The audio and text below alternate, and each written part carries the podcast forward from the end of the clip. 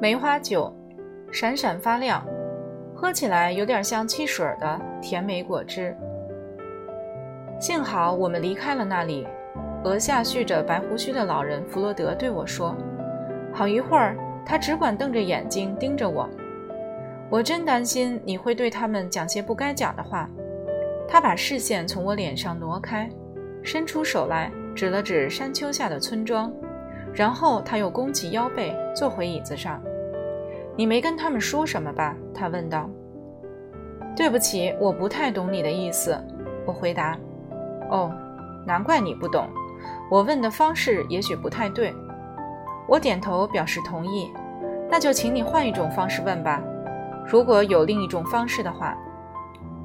当然可以，他急切地说。但是首先你必须回答一个挺重要的问题。你知道今天是几年几月几号吗？我不太清楚。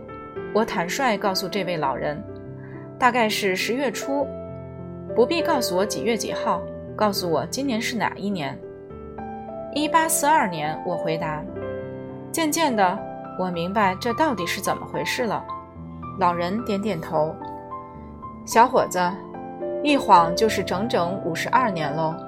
您在岛上住了那么多年。他又点点头。哦，五十二年。一颗泪珠从他眼角夺眶而出，直滚下他的脸颊来。老人并没伸手把它擦掉。一七九零年的十月，我们从墨西哥出发。他开始诉说起来，在海上航行了几天后，我们那艘双轨帆船忽然出事，沉没到海底。船上的水手全都遇难，只有我抓住几块坚实的木板，一路漂流到岸上。老人沉入陷入沉思中。我告诉他。我也是因为一场海难才漂流到岛上来的。老人难过的点点头，说道：“你把这个地方看成一座岛，我也管它叫岛。但我们能确定这真是一座岛屿吗？”小伙子，我在这儿住了五十多年，每一个角落都去过，就是一直找不到海岸。看来这座岛还不小啊！我说：“这么大的岛，怎么没画在地图上呢？”老人抬头望着我。当然，我们可能被困在了美洲或非洲某个地方。我说，我们很难确定海难发生后，我们到底跟随洋流在海上漂流了多久，才被冲到岸上来。老人绝望地摇摇头。小伙子呀，在美洲和非洲，你总会看到人呢。可是，如果这个地方既不是一座岛屿，又不是一个大洲，那它到底是什么所在呢？挺奇特的一个所在。老人含糊地说。我又陷入沉思中，好一会儿只管静静坐着。那群侏儒，我问道，让你感到不安？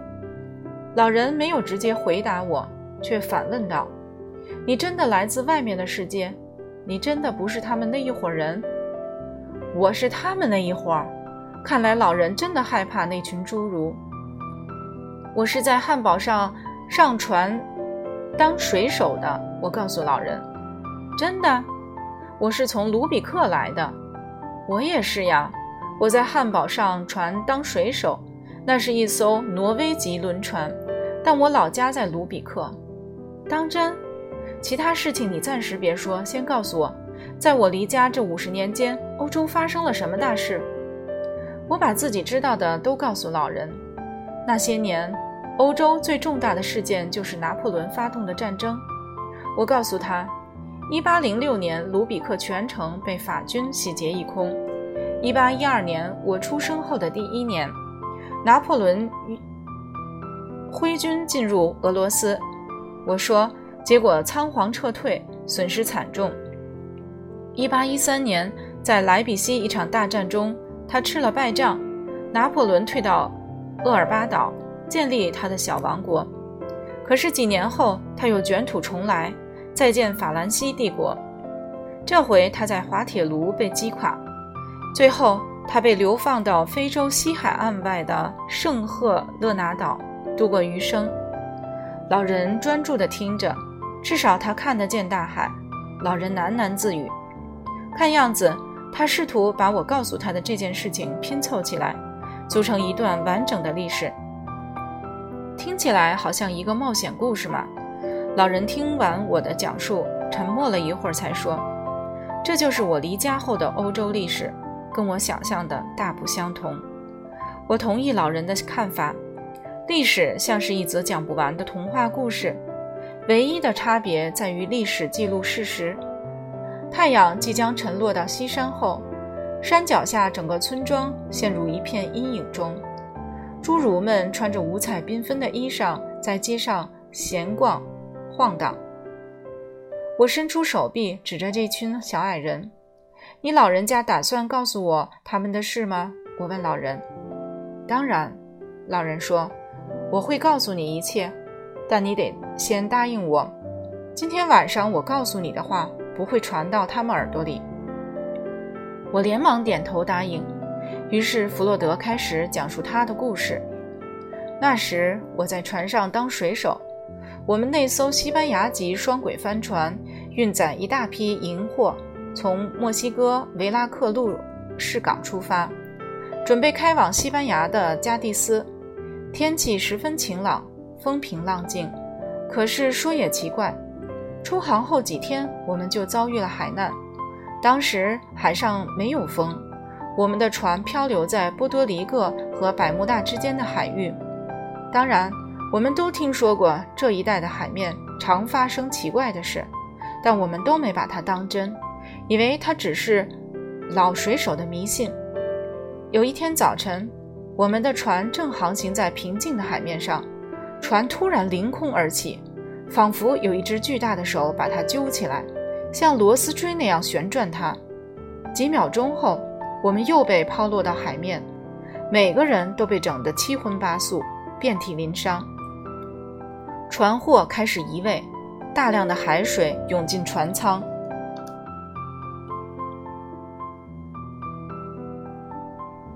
我漂流到海岸上，捡回了性命。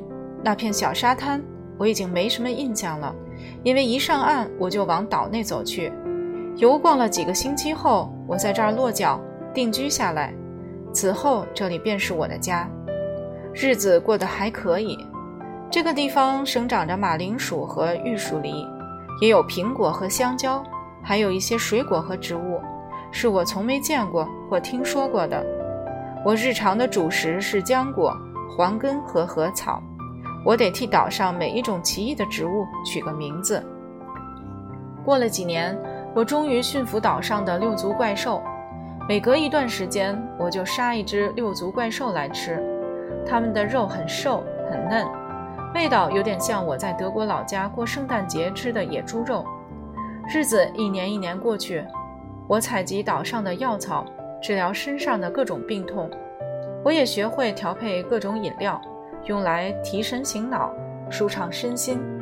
待会儿你就知道，我常喝一种叫凝灰岩汁的饮料，它是用棕榈树的根熬煮成的，味道有点苦。这种树生长在多孔的凝灰岩上，所以又叫凝灰岩棕榈。困倦时，这种饮料会让我清醒，精神百倍；失眠时，它会让我呼呼入睡，一觉到天明。它挺好喝，对身体毫无害处。我也调制一种叫彩虹汽水的饮料，喝了对整个身心都有莫大的好处，但会产生严重的后遗症，凶险无比。幸好市面上买不到它，否则后果就不堪设想喽。这种饮料是我利用普普玫瑰的花蜜酿制成的。普普玫瑰是岛上的特产，树身矮小，开满猩红的小花。我不必把花摘下来，也不必不需亲自动手采集花蜜，这个工作由蜜蜂代劳。告诉你啊，这儿的蜜蜂体型比咱们德国老家的鸟还大呢。它们在树针树身上筑巢，把采集到的花蜜储藏在那儿。需要花蜜时，我就伸手到树洞中捞取。我从岛上的彩虹河汲取河水，我屋里的金鱼就是在那儿捕捉的，跟普普玫瑰花蜜掺在一块儿，调配出一种闪闪发亮、喝起来有点像汽水的甜美果汁，所以我就干干脆管它叫汽水了。彩虹汽水最美妙的地方是它的特殊风味，它让你尝到不光是一种滋味，而是人世间各种各样的滋味。这些滋味同时侵袭你身上的每一个感官。更妙的是，是喝这种饮料时，不但你的嘴巴和喉咙尝到它的滋味，连你身上的每一个细胞都尝到。小伙子，我可得提醒你啊！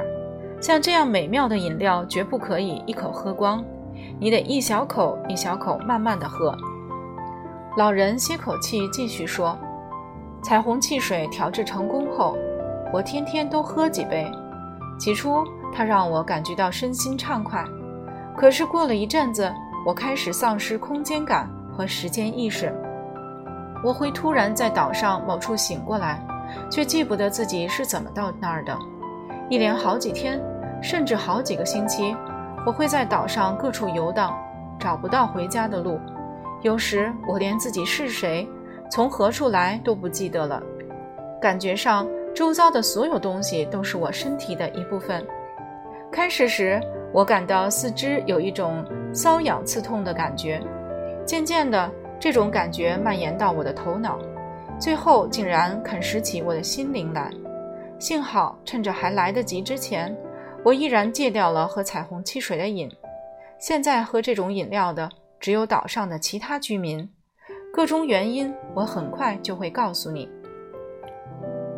我坐在木屋门口的板凳上，一面聆听老人弗洛德的诉说，一面俯瞰山脚下的小村庄。天色渐渐昏暗下来，村中的侏儒们开始点亮屋外的油灯。天气有点冷了，弗洛德说。